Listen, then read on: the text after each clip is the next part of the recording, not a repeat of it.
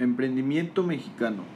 El panorama general de esta investigación sobre el emprendimiento mexicano es con motivos informativos para nuestra sociedad, específicamente a la más joven.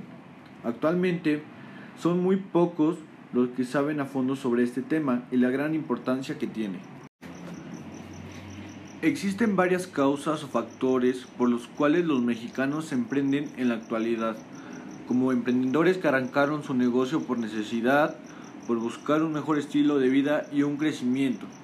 Otra causa es la incapacidad del Estado por atender problemáticas sociales como la pobreza en todas sus gamas, el desempleo. En los últimos años, México ha venido colaborando e incentivando el emprendimiento nacional a través de programas que fomentan el desarrollo económico para los emprendedores. Una pequeña parte de los emprendedores aprovechan estos incentivos para empezar sus negocios. Gran parte de los jóvenes del país está entrando en el mundo de los emprendedores. Un dato al respecto publicado por el portal del Entrepreneur es que en el 2018 el 33% de los emprendedores en México tenían entre 25 y 30 años. Así como en México, el emprendimiento mundial ha ido creciendo muy considerablemente en los últimos años, en países tanto desarrollados como no desarrollados, abordando el emprendimiento como una alternativa de incertidumbre laboral de nuestra época y a la necesidad de creación de la riqueza de la población especialmente en el caso de los jóvenes.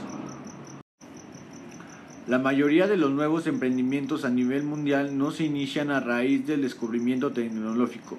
Poseen un plan de negocios diseñado y estructurado.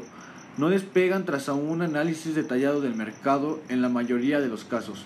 Se fondean de préstamos personales y además de que según las estadísticas el 40% de los casos de los emprendedores carecen de experiencia en el área de la que planean emprender.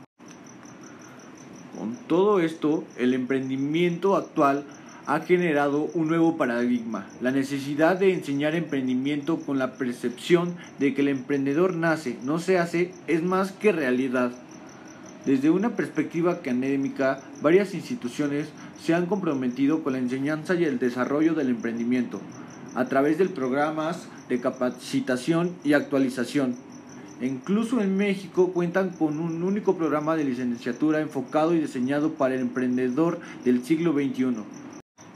En conclusión, desde mi punto de opinión, en base a toda esta información, es que hoy podemos ver cómo las nuevas generaciones empiezan a tener más actitudes de emprendedor que actitudes de trabajar para alguna empresa y esto hay que aprovecharlo con todo.